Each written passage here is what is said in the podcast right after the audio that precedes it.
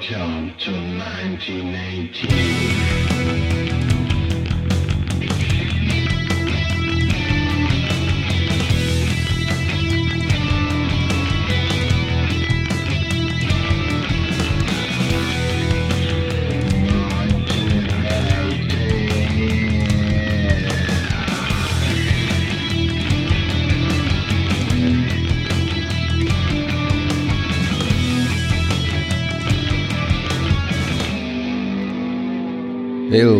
Willkommen bei Antenne Baldrian mit dem Claudio. Und ähm, Dominik.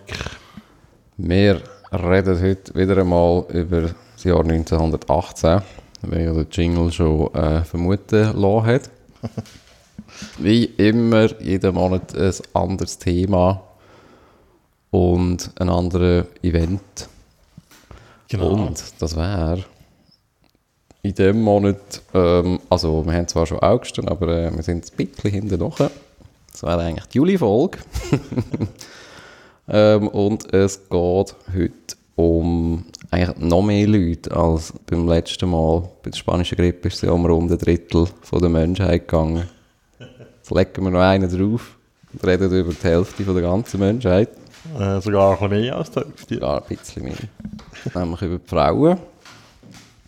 Anlass zu dem ist das Grundgesetz von der russischen Sowjetrepublik vom 10. Juli 1918.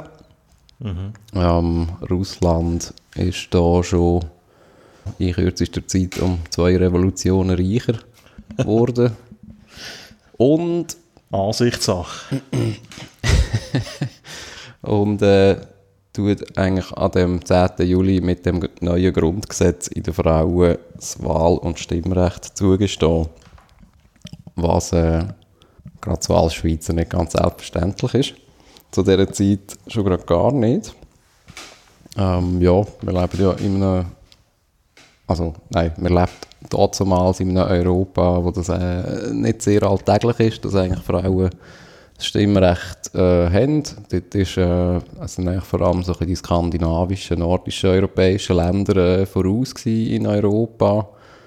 Und 1918 gibt es da eigentlich nochmal einen größeren Schub, ähm, vor allem auch durch revolutionäre Bewegungen, ähm, eher in den kriegsbeutelten Ländern. Die äh, kriegsgewinnenden Länder sind dort dann auch noch ein bisschen hinten nachher. Da ähm, hat sicher auch einen Einfluss gehabt. Halt. Man hat gewonnen und äh, nicht revolutionäre äh, Gedanken gehabt. Dann, ja, da muss man nicht da mit so, mit so komischem Zeug äh, in der kommen. Ja. Genau, ja. Ähm, es wird heute so, ein so ablaufen, dass wir einen kurzen allgemeinen Abriss werden hören von dir. Mhm. Und dann wird es also ein bisschen experimenteller. Wir werden dann noch fünf äh, Biografien hören von außerordentlichen oder außergewöhnlichen Frauen, die ähm, in dem 19. 20. Jahrhundert gelebt haben. Genau, ja. Und ich fange an ähm, mit der Geschichte von der modernen Frauenbewegung. Ähm, da sagt man, die fängt eigentlich so ein bisschen mit der Aufklärung an. Also die ist ja der gipfelt eigentlich so in der französischen Revolution. Ähm, und die Revolution hat ähm, auch die erste moderne Kämpferin für Frauenrecht hervorgebracht, nämlich Olympe de Gouges. Ähm, die hat während der Revolution äh, 1791 die Erklärung von der Recht von der Frau und der Bürgerin verfasst. Ähm, dort hat sie die volle rechtlich, politische und soziale Gleichstellung von der Frau gefordert. Ähm, das ist eigentlich eine Reaktion auf die äh, berühmte Erklärung von der Menschen- und Bürgerrecht, die ja ähm, von der französischen Revolutionär herausgegeben wurde, ist 1789, kurz nach dem Ausbruch der Revolution. Ähm, die Rechte, die haben aber nur für mündige Bürger gegolten. Und das sind äh, damals halt einfach nur Männer gewesen. Also Frauen sind dort eigentlich ausgenommen gewesen. Ähm, und die Madame de Gouges, äh, die hat es aber äh, nicht mehr lange gemacht, nachdem sie die Erklärung von der Recht äh, von der Frau und der Bürgerin verfasst hat. Die ist nämlich der 1893 während der Terrorherrschaft von Robespierre äh, unter anderem wegen, wegen Feindschaft zum Robespierre äh, geköpft worden, also guillotiniert. Äh, das ist äh, nicht ein außergewöhnliches Schicksal zu dieser Zeit in Frankreich. Ähm, ja, das wäre vielleicht äh, äh, mal noch ein anderes Thema, die französische Revolution. Also jetzt sind ja einige Leute umgelassen worden während dieser mhm. turbulenten Zeiten. Ähm, es hat schon vor dann äh, bezüglich Frauenwahlrecht schon ein bisschen Fortschritt gegeben, zum Beispiel äh, spannendes Beispiel der Bundesstaat New Jersey in den USA. Da hat äh, 1776 ein, ein Wahlrecht für alle Personen ab einem gewissen Besitzstand eingeführt. Äh, das können wir ja auch so ein bisschen aus äh, anderen Wahlrechten zu dieser Zeit, dass äh, einfach äh, begüterte Menschen dürfen wählen Und das hätte dort auch für äh, Witwen gegolten, die Besitz haben. Äh, nicht für Ehefrauen, weil die laut, äh, also für verheiratete mhm. Frauen, die laut Gesetz gar nicht haben dürfen besitzen. ja. Du bist als Frau eigentlich in Besitz gekommen, wenn du äh, verwitwet Witwe bist. Und da hast du in New Jersey sogar das Wahlrecht gehabt. Eigentlich ihr Besitz gewesen. genau, ja.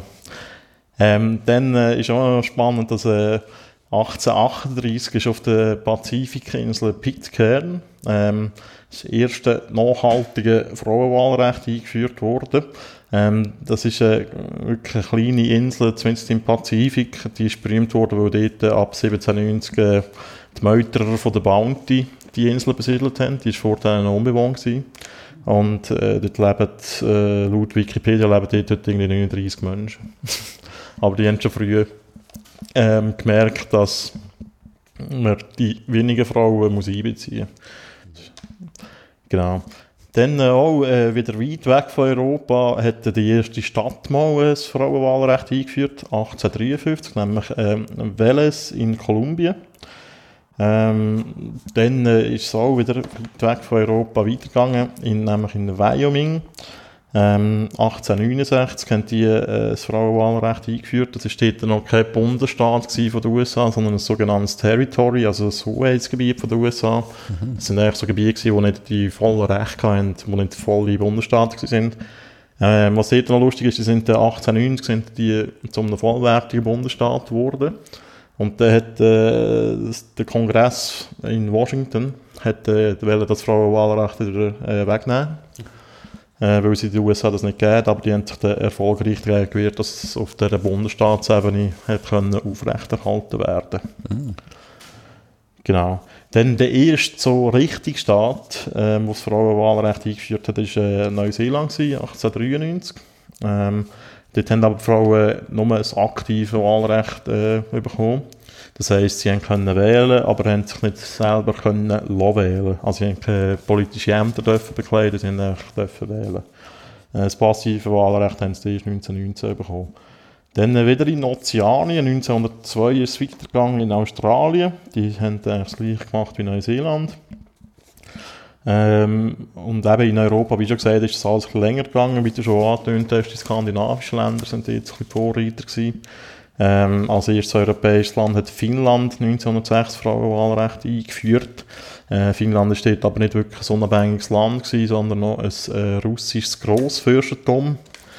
Ähm, aber Finnland ist gleich so das erste politische Gebilde in Europa, ähm, wo die Frauen nicht nur theoretisch das äh, passive Wahlrecht bekommen haben, sondern auch äh, tatsächlich ins Parlament gewählt worden sind. Also Dort hat es aber wirklich aktive Politikerinnen gegeben, ziemlich schnell mal. Genau, dann ist es weitergegangen mit den Skandinaviern, 1913 Norwegen, 1915 Dänemark. Ähm, in, äh, in, den Niederlanden habe ich gelesen, ist 1917 spannenderweise zuerst das passive Wahlrecht eingeführt worden und dann zwei Jahre später, 1919, das aktive. Also du hast eigentlich dich zuerst können wählen aber selber nicht dürfen wählen. Okay. Was ich nicht ziemlich schräg finde. Und eben, wie du schon angesprochen hast, mit äh, halt Veränderungen oder äh, Umwälzungen, die der Erste Weltkrieg mit sich gebracht hat, sind dann 1918 ziemlich schnell nach Kriegsende äh, viele Länder dazugekommen, oder vor Kriegsende, also eben Russland zum Beispiel im Juli, äh, Deutschland, Österreich, Großbritannien, Polen. Ähm, 1920 äh, haben auch die USA nachgezogen. 1921 Schweden, 1931 Spanien, 1934 Türkei. Und äh, 1944, äh, nach der Befreiung von Deutschland, hat auch Frankreich das Frauenwahlrecht eingeführt. Ähm, und in Italien ist es auch erst nach dem Zweiten Weltkrieg 1946 eingeführt worden. Also man merkt auch schon ein bisschen, die Schweiz ist äh, langsam ein bisschen einsam gewesen, was das angeht in Europa. Also äh, alle Länder rundum außer Liechtenstein, die haben es erst 1984 eingeführt, ähm, haben eigentlich schon das Frauenwahlrecht gekannt. In der Schweiz war halt äh, die Schwierigkeit, gewesen, dass wir das müssen, ähm, per Abstimmung einführen weil das eine Verfassungsänderung natürlich nach sich äh, zieht. Äh, so eine, das ist ja doch ein tiefer Eingriff sozusagen in das äh, politische System. Also ich wollte das nicht negativ äh, mit tiefen Eingriff äh, äh, bewerten, aber es ist halt einfach eine, eine grundsätzliche Veränderung, wo da halt in der Schweiz eine Volksabstimmung nötig ist. Und wenn dann halt nur die Männer auch abstimmen können, wird das relativ schwierig. Und darum ist auch 1959 eine erste Volksabstimmung äh, gescheitert. Ähm, erst 1971 äh, haben die Männer Ja gesagt zum Frauenwahl und Stimmrecht in der Schweiz. Ähm, es hat schon Kantone gegeben, die es vorher können. Zum Beispiel die Watt, glaube hat es schon 1959 eingeführt. Ähm, andere wiederum, Appenzell Ausser, oder die haben 1990 äh, müssen vom Bundesgericht dazu gezwungen werden, das Frauenstimmrecht auf kantonaler Ebene einzuführen. Ähm, das sind jetzt halt vor allem so die politischen Rechte, ähm, die ich jetzt so, äh, so ein behandelt habe. Aber äh, neben diesen politischen Rechten ist der Frauenrechtlerin oder der Frauenbewegung aber auch immer sonst um Gleichstellung gegangen, auch in anderen Bereichen. Äh, zum Beispiel in der Arbeitswelt. Ähm, was immer ein grosses Thema ist. Ähm, spannend ist da, dass 1910 ist in der Schweiz der, äh, der Anteil der Frauen zwischen 15 und 64, die erwerbstätig waren, ist bei 47 Prozent. Ähm, und die Quote ist bis 1941 auf 35 Prozent gesunken. Ähm, das hat so mehrere Gründe. Also das eine ist, dass in der Schweiz die Textilindustrie stark war. Und mhm. dort hat man ähm, gerne Frauen eingestellt, weil sie als fügsam gegolten haben und so und weil sie äh, günstiger sind als Männer mhm. und die Textilindustrie halt nicht so eine schwere Industrie war, wo so um die äh, körperliche Kraft gegangen ist. Und die hat Bedeutung verloren und gleichzeitig ist aber auch in der ersten ähm, Hälfte des 20. Jahrhunderts sich so ein, ein bürgerliches Familienmodell entwickelt. Der Mittelstand ist grösser geworden und es hat so ein das äh, Modell gegeben, dass eigentlich der Mann der alleinige Ernährer der Familie ist. Und es hat sich dann immer mehr äh, durchgesetzt. Ähm, der Anteil von der erwerbstätigen Frau ist erst in den 60er und 70er Jahren wieder angestiegen, ähm, bis auf 2011 auf über 60 Prozent. Genau. Ähm, auch im Eherecht ähm, hat es lange äh, diskriminierende Regelungen gegeben, also Diskriminierung gegenüber der Frau ähm, von 1848, äh, wo äh, die moderne Schweiz eigentlich gegründet wurde, bis 1882 sind Ehefrauen sogar unter Vormundschaft äh, durch ihren Ehemann gestanden. Also das muss man sich mal vorstellen, Vormundschaft, das macht man heute äh, mit beeinträchtigten Kindern zum Beispiel oder mit generell beeinträchtigten Menschen, also mhm. irgendwie geistig Behinderte oder so, oder äh, äh, sonst schwierige Fälle, oder? Und das mhm. ist eigentlich so der Status quo für die Frau. Sie war äh, das Mündel von ihrem Ehemann. Ähm, sie hat auch kein, äh, keine Verfügungsmacht gehabt über ihr eigenes Vermögen oder ihr Einkommen, so, wenn sie eins hatte. Und 1882 ist das schon so ein bisschen entschärft worden. Aber die Bevormundung der Frau hat eigentlich noch über 100 Jahre lang bestanden. Ähm, das Eherecht von 1882 das ist erst 1988 revidiert worden. Und erst dann ist auf dem Grundsatz von der Gleichberechtigung der Ehepartner eigentlich äh, neu äh, formuliert worden. Ähm, vorher ist im Gesetz gestanden, dass der Mann de, das Haupt der Familie ist und so. Er konnte über den Wohnsitz, über die Berufstätigkeit der Frau und über äh, das Vermögen alleine entscheiden. Äh, bei einer Scheidung zum Beispiel hat der Mann zwei Drittel bekommen und die Frau nur ein Drittel äh, vom Vermögen, das Ehe erspart worden ist. Und sogar für diese Revision hat es in den 80er Jahren noch eine Abstimmung gebraucht, obwohl es eigentlich im Parlament glatt durch ist. Ähm, das Komitee um Christoph Blocher hat jetzt ein Referendum ergriffen gegen das neue Eherecht. Aber die Schweizer haben dann mit 54,7% 1985 ähm, Ja gesagt. Was auch noch so immer ein Thema ist äh, in diesem Zusammenhang, ist äh, Vergewaltigung in der Ehe. Das hat es äh, früher gar nicht gegeben. Das ist in der Schweiz erst seit 1992 strafbar und seit 2004 ein Offizialdelikt. Ja, in der Schweiz gibt es ja den berühmten äh, Gleichstellungsartikel in der Verfassung, ich glaube seit 1981. Ähm, da sagt, dass, äh, dass eben Geschlechter gleich sind, dass es keine Diskriminierung darf geben. Das ist immer das Thema, wenn es um Löhne geht, weil es ja immer noch mhm. jenste Studien gibt, die sagen, dass Frauen äh, so 20 bis 30 Prozent weniger verdienen für gleiche Arbeit ähm, als Männer. Mhm. Also man sieht so ein bisschen, es ist viel gegangen in den letzten 200 Jahren, aber ähm, wahrscheinlich noch nicht genug, oder in diesem mhm. Bereich, ja. Ja, das wäre es so ein bisschen von meiner Seite. Mhm.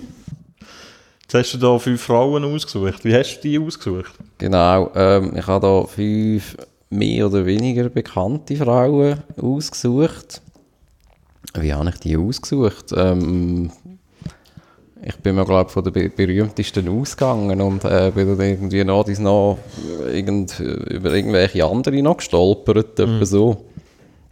Aber wir fangen nicht mit den berühmtesten an. Ähm, aber ich, ich sage mal schnell, um wer es eigentlich würde gehen, dass man es mal mhm. so, dass es nicht ganz chaotisch wird. Okay. ich stelle schon eigentlich Fragen, wenn ich nicht mitkomme. Ja, das ist gut. Also wir werden heute, oder ich erzähle über, ähm, zum einen über die Emily Kempin-Spiri. Das ist die erste Schweizer Juristin ähm, die 1853 geboren ist in Altstädten und an der Uni Zürich als erste Frau ähm, als Juristin abgeschlossen hat. Also studiert und abgeschlossen. Dann äh, reden wir über eine weitere Juristin, aber eine Deutsche, äh, Anita Augsburg. Ist äh, bekannt als äh, grosse Frauenrechtlerin in Deutschland. Ähm, hat zu den radikalen Feministinnen gehört ähm, hat auch an der Uni Zürich Jus studiert. Ob sie mal eine Vorlesung bei der Frau Kempin-Spiri besucht hat, äh, sei dahingestellt, sei nicht herausfinden ähm, Wo ich schon vorwegnehme, dass äh, Emily Kempin-Spiri auch die erste Dozentin war von der Schweiz. Mhm. Dann äh, ähm, ein bisschen berühmter die Marie Curie, oder vielleicht die berühmteste. Die verstrahlt. Die verstrahlte Marie. Ähm, ja, muss man äh, aber weniger äh, Ich glaube auch äh, einen Nobelpreis gewonnen oder irgendwas. Die hat zwei Nobelpreise gewonnen. Ja. Einen in Physik, einen in Chemie. High Achiever.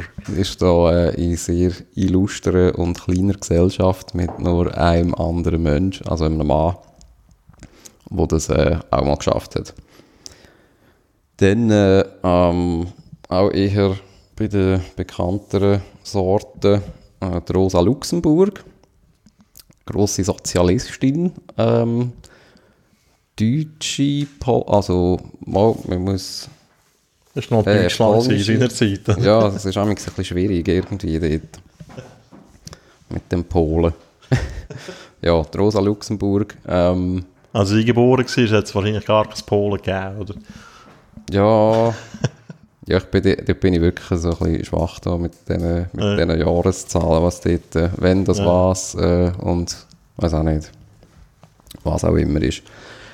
Ähm, gut, aber jetzt bin ich, jetzt bin ich ein bisschen vom Ding abgekommen. Rosa Luxemburg war äh, eine der Mitgründerinnen von der kommunistischen deutschen Partei. Gewesen. Zuerst Mitglied von der SPD, vom linken Flügel. Ähm, denen werden wir dann sicher noch begegnen in einer anderen Sendung, wenn es um Deutschland geht, äh, im Jahr 1918. Ja, grosse Ikonen von der späteren DDR, Rosa Luxemburg und Karl Liebknecht, mhm. sind dort äh, auf jeder zweiten Fahne gewesen. Heute noch der Liebknecht auf jeden zweiten Strassenschild in Ostdeutschland. Ähm, und dann äh, als fünfte Frau äh, die Marie Baum. Ähm, ist aus Danzig, was damals auch noch Preußen war. Feinst zu Ostpreußen, oder? Oder West. West, ja, Ah, ja, stimmt. West- oder Westpreußen, glaube ich. Danzig äh, ist heutzutage auch Polen.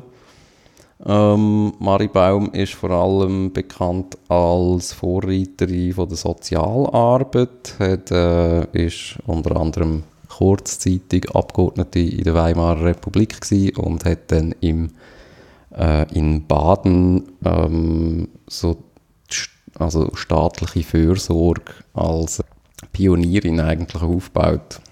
Mhm. Ja. Jetzt darf, So. ich schon, darf ich schon eine Frage stellen. ja. Ähm, du hast jetzt äh, zwei von diesen Frauen, die haben in Zürich studiert. Ist das richtig? Oder sind es mehr gewesen sogar? Mehr, es haben vier von fünf haben an der Uni Zürich, äh, haben in Zürich studiert, Entschuldigung. Ist die Uni Zürich dort äh, besonders fortschrittlich gewesen, als dort Frauen haben dürfen studieren als das so eine häufig ist? Zürich ist dazumals die einzige Uni oder die einzige Unistadt gsi im deutschsprachigen Raum, wo wir, wo Frauen haben können studieren Mhm. und ähm, soweit ich weiß die eine von zwei Unis, wo wir, also wo in ganz Europa, wo generell haben Frauen dürfen studieren. Ich glaube Paris ist die andere gewesen. Okay. Doch ganz fortschrittlich in der Schweiz, Mhm. Ja, vielleicht die Uni. Äh, wir kommen eigentlich jetzt äh, gleich mal dazu Ja, mit, äh, mit der Frau Spiri. Weil das eben doch nicht so ganz einfach war. Spiri, gell? das ist schon mal ein klingender Name. Mhm. Aber Zürich ist dort wirklich eigentlich sehr interessant, da das in dieser Zeit äh, wirklich so ein Hotspot äh, erstens geworden ist von eben den äh, Frauen, die dort sind studieren, Sozialisten, die äh, vor allem auch aus Russland, äh, heutigen Polen, ähm, also ja, gut, mal eine Art vor politischer Verfolgung auch geflüchtet sind. Mhm. Weil dort, äh, also dort halt zwangsweise illegal agitiert und dann äh, auch in Zürich gelandet sind.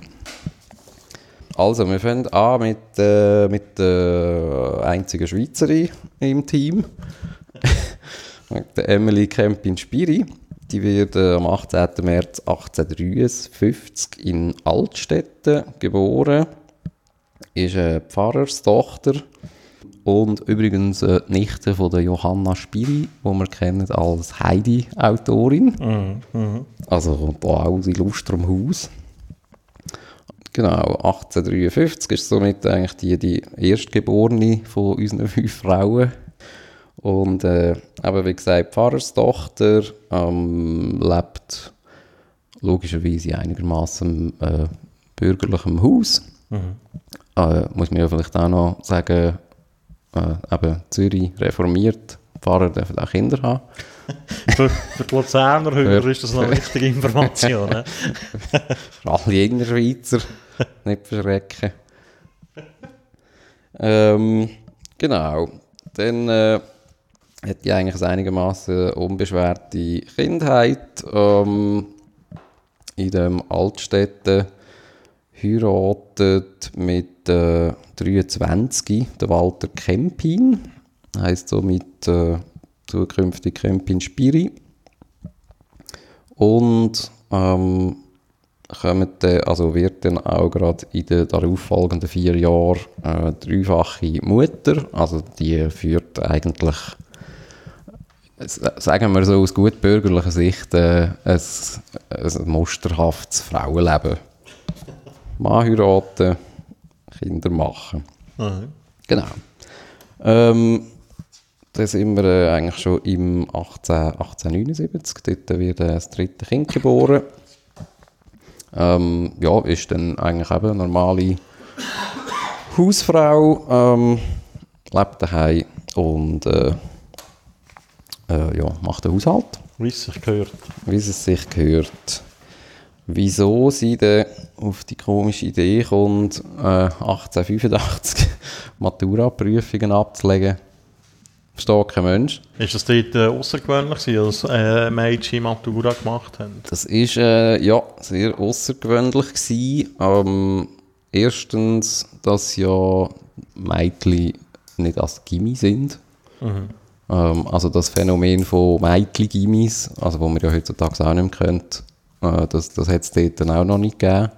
Ähm, so Emily Kempin-Spiri, die ist auch an einer, also logischerweise an einer Buben, ähm, an einem Bubengimmi gewesen, so als externe hat es geheißen. Extern, okay.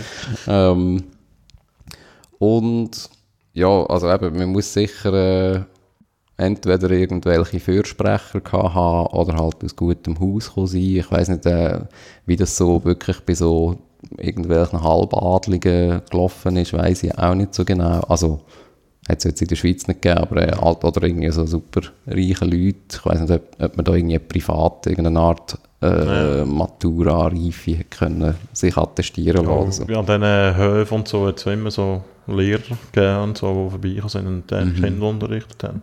Also Ja. kennen wir das so aus den Königshäusern und so. Und, äh, Mhm. Genau. Ja, da ist äh, die Emily Kemp in Spiri 22, ähm, leitet die Matura-Prüfungen ab. Ist eigentlich eben auch noch speziell, schon dreifache Mutter. Ist auch ein bisschen spät mit 22. Ja, ja. Ist die äh, hocken geblieben?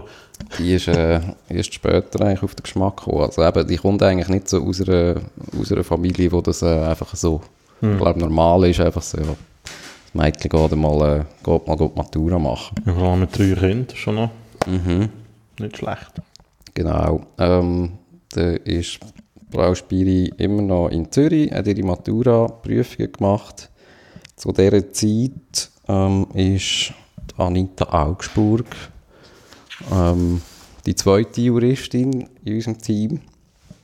Ähm, unterwegs in ganz Europa mit kleineren Theaterengagements. Ähm, und wir kommen kurz dazu, wie das passiert ist. Ähm, Anita Augsburg wird am 22. September 1857 geboren in Werden an der Aller. Äh, ist also vier Jahre jünger wie Emily Kempin Spiri. Wo war das? Gewesen? Werden an der Aller. Wer hat ein anderer aller? Geil.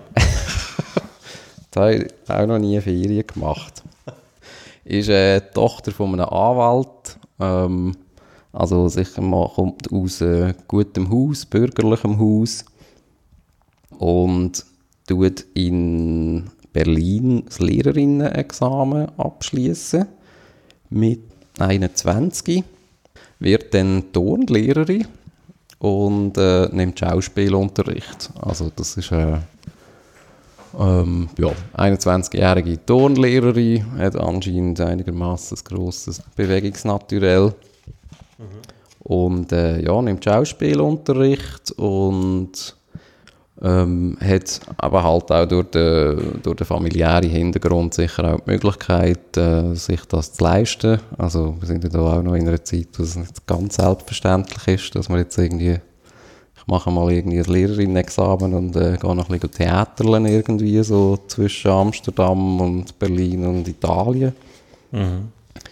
Genau. Also das ist auch so, wie, wie ich das so nachher gelesen habe, ist das eben auch nicht so ein ähm, riesig ernsthaftes, ähm, eine riesig ernsthafte Thematik gewesen, glaube für die Anita Augsburg. Also das, das Theater. Das ist, Aha. glaube ich, nicht äh, so ein, ich wollte, äh, ah, ich wollte jetzt grosse Theaterkarrieren oder so Mhm. äh, hinlegen. So ein ein Hobby. Genau, ja. Und, äh, aber die führt eigentlich auch ein einigermaßen, gut, die sind ja jetzt alle noch nicht so ganz alt, die führen alle noch ein, äh, ein geradliniges Leben. Mhm. Ähm, genau, das, äh, das wäre mal die Anita Augsburg gewesen. Ähm, dann äh, gehen wir auf Frankreich zu der Marie Curie. Die ist zum gleichen Zeitpunkt, wo äh, Kempin Spiri Maturität macht und die Anita Augsburg am Theaterlen ist, ähm, arbeitet Marie Curie als Hauslehrerin. Also bei, äh, das wäre jetzt eben genau Aha. so eine, wie du vorher gemeint hast. ähm, wo gehen äh, bei, ja, bei Familien die, die junge Brut unterrichten. Ähm, Marie Curie ist äh, nicht wie der Name vermuten lässt, äh, eigentlich in Frankreich geboren, sondern in Warschau als Maria Salomea Sklodowska. Mhm. 1867 ist sie geboren, ist Tochter von einem äh, von einem Ehepaar, wo zu der polnischen Intelligenzia zählt. Also äh, so Intellektuelle. Ähm, der Vater ist Lehrer für Mathematik und Physik. Dort äh, auch nicht weit vom Stamm, gell? Die Mutter ist auch eine ausgebildete Lehrerin und also als Lehrerin und Schulleiterin tätig und eben kommen eigentlich auch so ein bisschen aus dem äh, bürgerlichen, intellektuellen Kuchen von Warschau. Also die hat sicher auch mal gute, äh, gute Voraussetzungen, um sich da zu verwirklichen. Und äh, in Warschau geht sie auch in die Schule und macht mit 15 das Abitur als Klassenbeste. die ist ein bisschen kleiner dran mit ihrem... Äh, 15, ja, klasse. ja, das ist dann wieder erstaunlich, äh, erstaunlich jung. Also die fällt äh, eben früh auf durch einigermaßen äh, gescheiten Geist und hat sicher halt eben die Vorteil, dass sie halt äh, Eltern hat, die das äh, erstens sich können leisten und zweitens sie halt auch dementsprechend fördern. Mhm. Jetzt äh, eben ist ja die eigentlich in, in Warschau aufgewachsen, oder? Mhm. Wie ist die auf Frankreich gekommen? Kommt das noch? Ja, ja, das kommt dann natürlich noch, ja. Ignorieren. ähm, ja, Frankreich hat äh, auch mit dem Studium zu tun. Mhm. Und der Liebe natürlich. Der Becquerel. Der andere. Der andere. Genau. Ähm, ja, wo die Machi Curie dann als Hauslehrerin arbeitet, ist Rosa Luxemburg ähm, in, noch im Meitli-Gimmi. Die wird eben erst 1871 geboren. Und in Sa... Ich weiß nicht, wie man das ausspricht. Samoschk? Samoschz? Samoschz vielleicht? Das kann man doch einmal hören, oder? Ähm, also das ist eigentlich so das polnische Hu und Hu, das wir da irgendwie erzählen. Marsch? Keine Ahnung. Ja, ja. In Polen. Wow, du das ist im so- Osten, hä? Hm? Weit im Osten. Mhm. Äh, wird geboren als Rosalie Luxemburg, ähm, ist Tochter von einem Holzhändler, wo sich äh, auch einen gewissen Wohlstand erarbeitet hat und nicht nur seine Jungs fördert, sondern eben auch die Töchter. Rosa Luxemburg ist, äh, kommt aus einer jüdischen Familie in Polen und die sind eigentlich so eine Familie, ähm, wo also viele Landschaftsarchitekten, dass es der Beruf, dass es die Berufsgattung überhaupt schon gegeben hat, hat mich irgendwie erstaunt. Ähm, und auch äh, ein Familienzweig äh, sind eigentlich traditionell Rabbiner gewesen. Ist dann eben auf Warschau als Mädchen-Gimmi. Das hat es damals schon gegeben. Und äh, ist dort äh, aufgefallen, dass sie eben schon, schon im Gymnasium äh, an irgendwelchen illegalen äh, sozialistischen Zirkeln mitgemacht hat. ähm, also eigentlich so eine, so, so eine Paradetini auch. eigentlich. Che Guevara-T-Shirt, das ist noch nicht gegeben. So. Ähm, was ähm, vielfach gesagt wird, ist, dass halt die ganze, also auch so ein bisschen der, das, der politische Drang und auch so ein bisschen das, äh, das Gerechtigkeitsstreben von Rosa Luxemburg anscheinend einfach auch mit der Biografie zu tun hat, da sie ähm, erstens als Jüdin und zweitens als, ähm, bös gesagt, Krüppel ähm, halt, äh, stark stigmatisiert worden ist. Also sie hat äh, ähm, sie war eigentlich gehbehindert, sie hat nicht richtig können laufen. Und äh, halt Jüdin, wo haben wir ja auch schon mal eine ganze Sendung darüber gehabt, wo mit gewissen Schwierigkeiten verbunden ist. Äh, da, also damals, komischerweise ja heute manchmal auch noch. Genau. Ähm, Frau Luxemburg ist im Meitligimi und die fünfte im Bund, die Marie Baum, ähm, die steht eigentlich noch fast nie. Die ist 1874 geboren und äh, ist dort äh, 10. Äh, die Marie Baum wird in Danzig geboren. Also, ähm, Polen-Fiesta da. auch heutiges Polen. Ähm, alles gut im Haus. Vater ist Chefarzt vom äh, Danziger städtischen Krankenhaus. Ähm, dort fehlt es, glaube ich, auch nicht an viel in dieser Familie. Aber äh, eben, die ist zu dieser Zeit erst 10 und geht dann aber äh, 1891 bis 93 ähm, macht sie Realkurs Kurs in Danzig. Das, ist, äh, das sind so ähm, Gymnasiums-Vorbereitungskurs. also ich kann zwar Gymnasiums-Vorbereitungskurs machen, ähm, aber anscheinend nicht als Gimmi. Und geht dann, geht dann weg, das war glaube ich echt eine komplizierte Angelegenheit als Frau damals. Geht dann ähm, das Gimmi auf Zürich machen.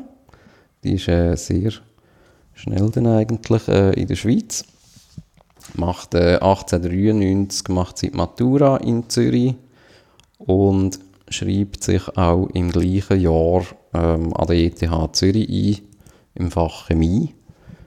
Und mehr erzählen wir jetzt noch gar nicht über die Marie Baum, das ist jetzt äh, halt ein bisschen noch kurz geraten, über die gibt es vor allem dann später ein bisschen mehr zu hören. Ähm, zu der Zeit, wo die Marie Baum sich an der Uni Zürich einschreibt, ist Emily Kempin-Spiri äh, bereits Privatdozentin an der Uni Zürich. Ähm, und wie das kommt, da gehen wir jetzt eigentlich wieder zurück zu den Matura-Prüfungen äh, von der Frau Kempin-Spiri. Die macht eben 1885 macht sie ja ihre Matura und macht dann, äh, also schreibt sich dann als erste Jurastudentin an der Uni Zürich ein und schließt dann das äh, Jurastudium drei Jahre später ab, 1887. Ähm, das ist eigentlich schon allerhand dazumals. Bewirbt sich dann ein Jahr später als Privatdozentin an der Uni Zürich. Also die ist äh, einigermaßen ehrgeizig. Ähm, das Gefühl, ich werde jetzt Privatdozentin an der Uni Zürich, ähm, aber das wird dann abgelehnt, wo sie darauf ab ähm, einen Vorstoß äh, am Bundesgericht macht zum eine Uminterpretation vom Artikel 4 von der Bundesverfassung äh, zu erwirken, dass der Begriff Schweizer äh, Männer und Frauen ähm, beinhalten. Weil damals sind halt mit Schweizer einfach Männer gemeint gewesen. Mhm. und Frauen sind, ich, ich weiß auch nicht, ich weiß gar nicht, ob die vorgekommen sind, aber auch nicht. Ja, nein. Mhm. Und das ist dann auch vom Bundesgericht abgetan worden, als äh, ähm, in der Begründung steht, das sei ebenso neu als kühn. das ist jetzt äh, einfach ein bisschen reingeschossen, Okay. so etwas. Und dann meint Emily Kempin-Spiri, naja, und wandert auf New York aus. Ähm, ja, die lässt sich irgendwie nicht gross Lohn kriegen, geht dann halt in die USA und gründet dort 1889 die Emily Campion Law School. Ähm, die ist also recht auf Zack, die ist irgendwie auch kaum in New York angekommen, äh, macht sie ihre eigene Rechtsschule auf, ähm, wo sie äh, dann auch stark tätig ist und dort äh, tut Leute unterrichten in, in Recht, also in News. Ähm, und das auch natürlich öffnet für Frauen. Ähm, eben New York, also sind dort, äh, die sind dort ein bisschen weiter, ähm, zumindest was das anbelangt, auch was äh, das Arbeitsrecht anbelangt, weil sie dann äh, auch in den USA darf sie dann arbeiten und wird an der Uni von der Stadt New York äh, angestellt, an der juristischen Fakultät. Ihren ist, glaube ich, dort recht wohl. Das einzige Problem ist, dass ihr Mann, ähm, aber der Kempin, ähm, der kommt irgendwie in dem New York nicht ganz an. Mhm. Es ist aber auch schon erstaunlich für die Zeit, dass der überhaupt mit dir äh, das mitgemacht hat, oder? Ja, ja, also mit ich glaube, mitgegangen ist. das tönt so nach einer einigermaßen modernen Beziehung, ja. Ähm, ich weiß halt auch nicht, eben, ich weiß nicht, inwiefern dass er dort äh, hat können schaffen oder sich halt, also sehr wahrscheinlich hat er sich halt eben nicht können wirklich verwirklichen, beruflich oder privat, ich weiß nicht. Mhm. Durch ihn ist sie dann eigentlich wieder äh, zurück auf Zürich gekommen, schon 1891, also sind etwa drei Jahre in New York gewesen und äh, dann wieder zurückgekommen. Kommen wieder auf Zürich und Emily Kempin Spiri äh, habilitiert dann dort und bewirbt sich nochmal an der Uni Zürich als Privatdozentin. Und das rührt äh, dann recht Staub auf an der Uni Zürich. Ähm, das führt dann anscheinend dazu, dass es da äh, recht verfeindete Lager gibt ähm, und eigentlich so grosse Protest losgeht, wo halt äh, viele Professoren und Studenten das Gefühl haben, das geht ja überhaupt nicht, so etwas. Aber äh, der Erziehungsrat lässt sie dann zu und darf dann äh, an der Uni Zürich unterrichten. Aber als Anwältin wird sie, also das, die tut sie sich auch nochmal äh, äh, um eine Zulassung bewerben, dass sie als Anwältin darf arbeiten im Also, Kanton Zürich. Das hätten wir auch nicht dürfen. Nein, hör auf. Ja, aber wieso Geht's noch? wieso kann der Jura studieren? Was willst du mit dem machen? Ja, das, du, Ich so ein bisschen als zum Fun. weiss die Welt. ähm, ja, das wird dann abgewiesen vom Kantonsrat. Und Kantonsrat. Ja, ja, das ist, äh, modern. Das ist eine grosse, grosse Angelegenheit.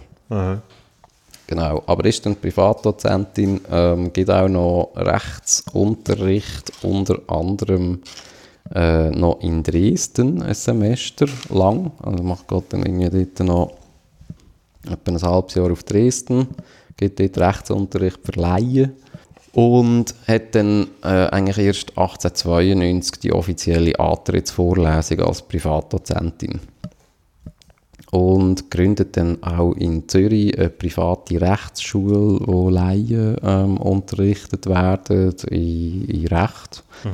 Ähm, aber nur fünf Monate, weil dann irgendwie aus Platzmangel heisst, äh, wird dann das irgendwie wieder äh, eingestampft nach fünf Monaten. Okay. Also sprich, glaube ich, so ein bisschen für eine sehr energische, äh, vielleicht auch ein spontan agierende Frau, die einfach mal irgendwelches Zeug anreißt, wo dann vielleicht auch ein paar Monate später wieder äh, irgendwie zusammengeht. Und sie lanciert auch noch eine Zeitschrift, wo Frauenrecht heißt. Also sie hat dort jetzt auch, äh, wird auch aktiv, äh, ähm, aber, also aktiv.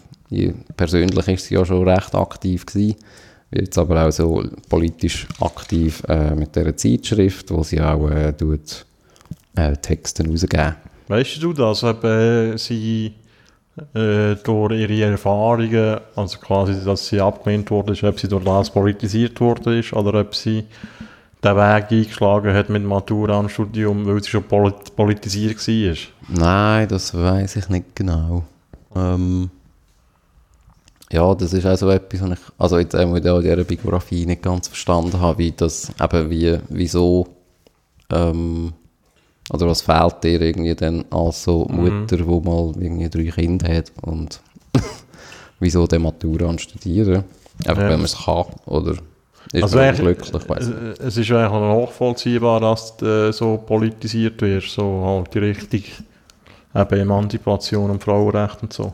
Aber äh, kann mir vorstellen, dass es auch wahrscheinlich viele Frauen gegeben hat, die halt einfach äh, sich dem gefügt haben irgendwann mal. Oder sie Mhm. äh, leider schon ziemliche Ausdauer am Tag, Ja. was das angeht. Mhm. Ja, also äh, eben, vielleicht merkt man auch mit 20, äh, irgendwie, das ist nicht ganz mein Leben, so als dreifache Nee. Mutter, ich weiß nicht. Mit 20, dreifache Mutter. Wahnsinn. mhm.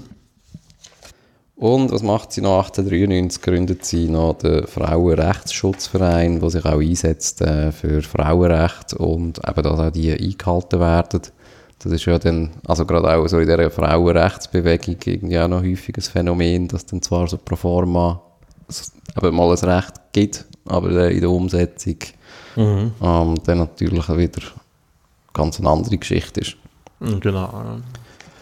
In der gleichen Zeitspanne, äh, jetzt gehen wir wieder zu der Anita Augsburg, äh, wo ja noch am Theater war in ganz Europa. Ich Ähm. ähm, sehr respektvoll ausdrückt. Ja, also nein, ich, ich drücke das nur so aus, weil sie halt, aber glaube ich, nicht äh, so wirklich, das ist glaube ich nicht wirklich so eine Karriere gewesen, sondern halt einfach, äh, es tönt so nach Spass. Also was ja schön ist.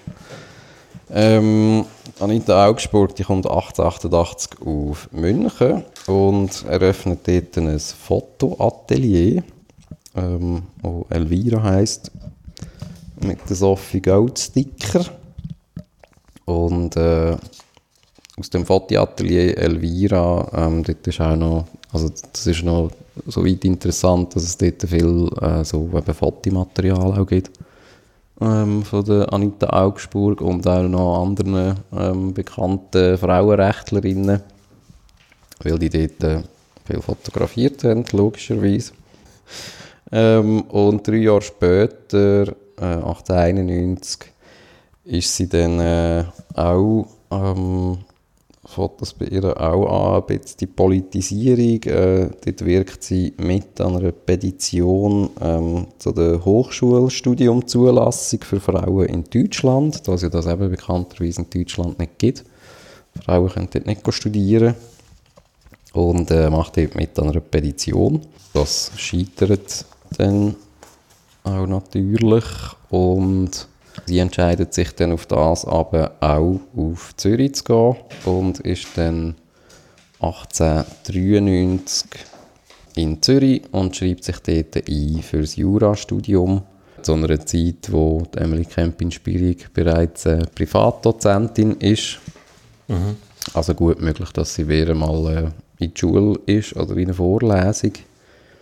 Und in Zürich trifft Anita Augsburg unter anderem auch Rosa Luxemburg, wo auch in Zürich studiert und äh, dort äh, eigentlich schon eher am Ende von ihrem Studium ist. Die ist eben drei Jahre früher ähm, auf Zürich gekommen und sich dort äh, immatrikulieren lassen an der Uni Zürich, studiert äh, aber nicht Jus, sondern Staatswissenschaften und Ökonomie beschäftigt sich dort stark äh, so mit äh, Wirtschaftskrisen äh, und auch Börsenkrisen, äh, Kapitalismus natürlich, das ist ja dann äh, auch ihr, äh, ihr grosses Thema natürlich später, wenn es da um die sozialistische Arbeiterbewegung geht.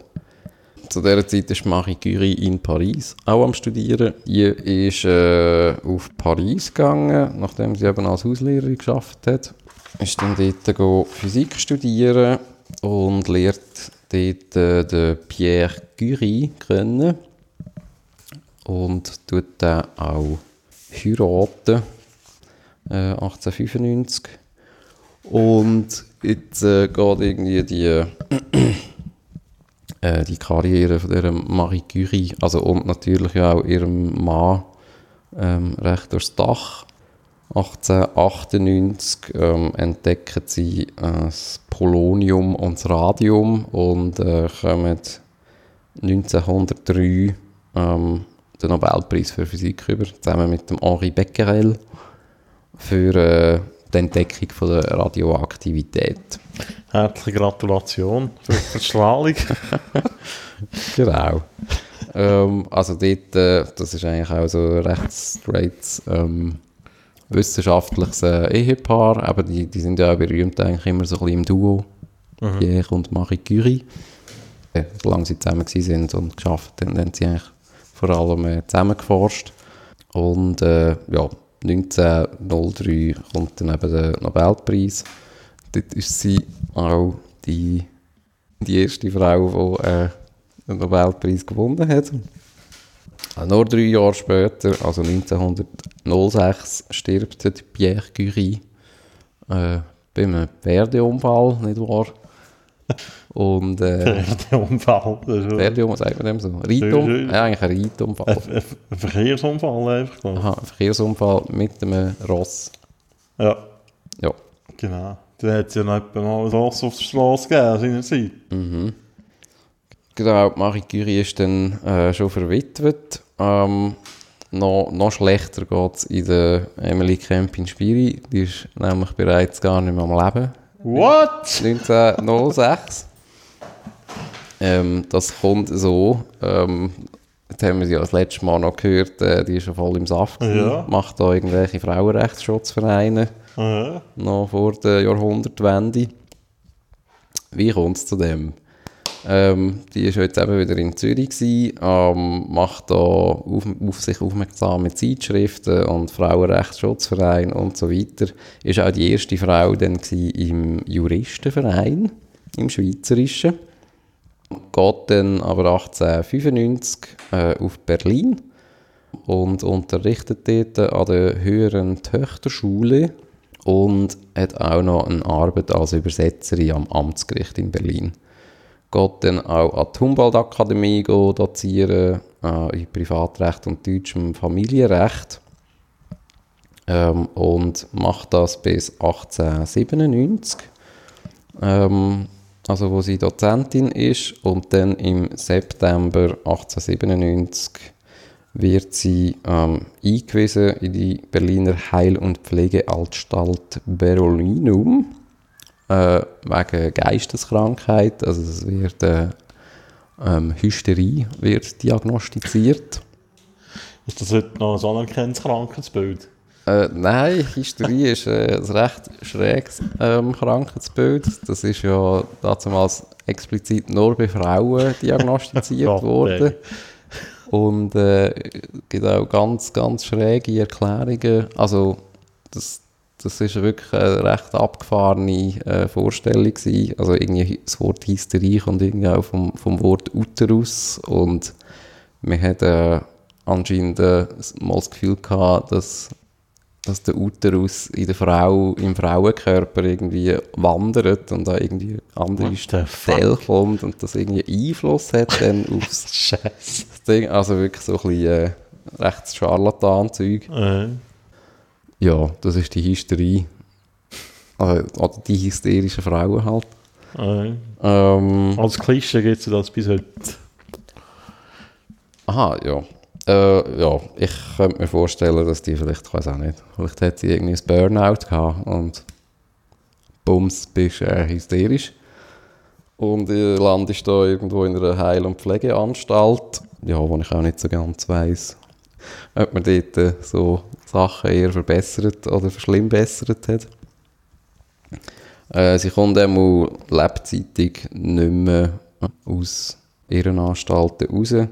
Wird, äh, also die ist zwei Jahre äh, in Berlin, in dem Berolinum und wird dann 1899 äh, in die Irrenanstalt Friedmatt in Basel verleiht. Nochmal zwei Jahre später, 1901, stirbt sie dann am 12. April in dieser Irrenanstalt in Basel. Oh, was ist sie denn gestorben? Äh, sie stirbt an Krebs. Ähm, Und wie alt ist sie? Gewesen? sie ist 48 gewesen. Also, also nicht ganz 48. Ja. Live fast, die young. Ich glaube, so ihr Ding. Äh, Und das ist die Vorreiterin von der Studentinnen in der Schweiz. Gewesen, also Ja. der Schweizer Studentinnen Ja, und. Juristinnen. Es gibt sogar auch an der Uni Zürich von der Bier? Pilot-Jurist. Äh, von der gibt es so eine Chaise Longue im Innenhof der Uni Zürich als äh, Hommage an Emily Kempin-Spiri und einfach als Hommage an alle Studentinnen und Frauen, die halt äh, an der Uni studiert haben. Mhm. Ja, haben wir eine weniger. ähm, äh, wir bleiben aber in Zürich und äh, kommen zu der Marie Baum. Das ist ja äh, die, die an der ETH war und Chemie studiert hat.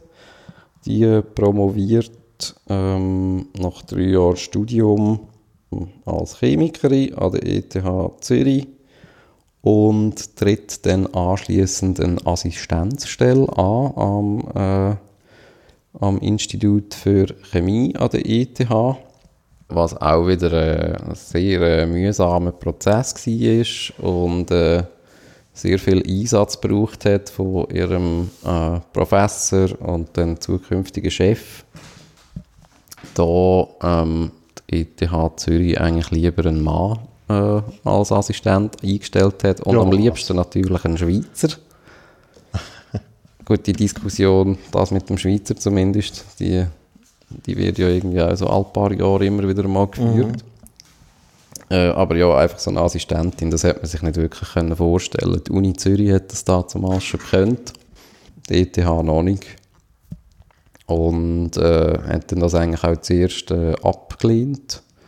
Und dann hat äh, anscheinend der Vorgänger, also der, der, der Assistent, der eigentlich dann die Stelle frei geworden ist, hat müssen weiterarbeiten dass die Stelle nicht frei wird. Und äh, hat dann irgendwie, glaube noch einen halben Monat weitergearbeitet. Und dann haben sie dann irgendwie auf nochmaliges Nachhaken äh, von ihrem Professor und auch, äh, der hat auch noch äh, Rückendeckung noch von anderen Kollegen bekommen, ähm, weil die anscheinend so eine brillante Chemikerin ist und es eigentlich so gut mit den Studenten können. Und auch noch müssen, hat auch noch müssen darlegen, dass das, äh, ähm, also dass, dass das nicht das Problem ist, ähm, wenn sie da halt mit Studenten schafft als Frau. Und darf denn das äh, in Zürich äh, arbeiten, geht dann anschließend auf Berlin und arbeitet dort auch als Chemikerin an der Patentabteilung von der AGFA. Also, das sagen so Leute wie uns äh, nicht mehr so viel. Die AGFA, das war, glaube ich, so eine Art Kodak von, von Deutschland ah. damals. Mal, das kennt also, man von Filmen, oder, oder? Also es ist vor allem berühmt, einfach wegen, äh, wegen Fotos, genau, mm. Fotofilmen. Und also damals war es irgendwie so eine, einfach ein chemisches äh, Ding gewesen chemische Firma, wo ihre Großcousin gegründet hat. Dann wird sie 1902 die Gewerbeinspektorin im Großherzogtum Baden. Und äh, dort ist eigentlich ihr Job, ähm, also als Inspektorin, Fabriken anschauen. Das ist so eine, ähm, halt ein staatlicher Kontrollposten, wo man mhm. wo du irgendwie gehst, Fabriken anschauen wegen Arbeitsbedingungen und so weiter und so fort. Mhm. Und äh, ist dort recht schockiert, was sie dort alles sieht, äh, dass dort äh, so bis zu vierjährige Kinder anscheinend dort in dieser Fabrik irgendwie 10 Stunden irgendwelche Arbeiten müssen machen und Frauen ähm, dasselbe, äh, sehr viele Jugendliche, die irgendwie ohne Pause 10 Stunden durcharbeiten müssen. Ähm, Tagesarbeitszeiten sind sowieso äh, über zwölf Stunden und ist dort eigentlich recht schockiert und das ist glaube ich so ein bisschen ihr Startpunkt für, äh, für, für ihre eine Art politische Auseinandersetzung mit mhm. äh, was, was Fürsorge und Sozialarbeit anbelangt. Maribau wird politisch aktiv oder äh, ist ja in den Behörden aktiv. Ähm, gleichzeitig ist auch Anita Augsburg ähm, auch immer mehr aktiv ist, wieder äh, in Deutschland. Die hat ja eben an der Uni Zürich studiert. Hat auch in Zürich im Studium die Lida Gustava Heimann kennengelernt. Ähm, ist auch eine bekannte Frauenrechtlerin und ihre äh, Lebensgefährtin dann wurde. Also dies, die haben eigentlich zusammen dann gearbeitet und auch gelebt. Und was eigentlich sehr, sehr speziell war zu dieser Zeit, die haben das auch nicht äh, äh, irgendwie einen Hehl daraus gemacht. Also die haben äh, eine offen lesbische Beziehung geführt. Hat das irgendwelche Reaktionen hervorgerufen?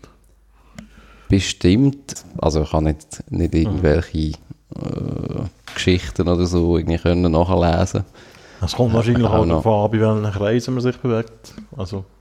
Ja, aber ich meine, das ist glaube ich zu der, also es ist ja schon recht ähm, ah, ja, ja. rechte Angelegenheit gewesen, oder? Die ähm, hat 1897 noch in Zürich dann promoviert über die Entstehung und Praxis der Volksvertretung in England. Ähm, ist die erste deutsche Juristin geworden, also so ein bisschen Pendant von der Emmeline Kempin-Spiri in Deutschland, ähm, zieht dann wieder zurück auf Berlin und äh, arbeitet dann auch mit, äh, auch bei einer Zeitschrift, wo die Frauenbewegung heißt. Ähm, das ist eine Zeitschrift die ähm, in, der, in der radikalen Frauenbewegung beheimatet war. Mhm. Ähm, die haben sich, äh, also die heisst dadurch radikal, äh, da sie halt einfach die radikalsten Bedingungen oder äh, Ansichten hatten. Es hat auch viele bürgerliche Frauenbewegungen gegeben, ähm, wo ein bisschen gemässigtere Ansichten hatten, was, äh, ähm, also die haben eher äh, eigentlich so das Frauenbild ähm, oder die Rolle der Frau in der Gesellschaft verändern und die radikale Frauenbewegung, die hat halt wirklich die absolute Gleichstellung eigentlich gefordert, wo die Bürgerlichen eigentlich eher ein bisschen vorsichtiger gewesen sind. Sie gründet dann auch 1902 den Deutschen Verband des Frauenstimmrechts.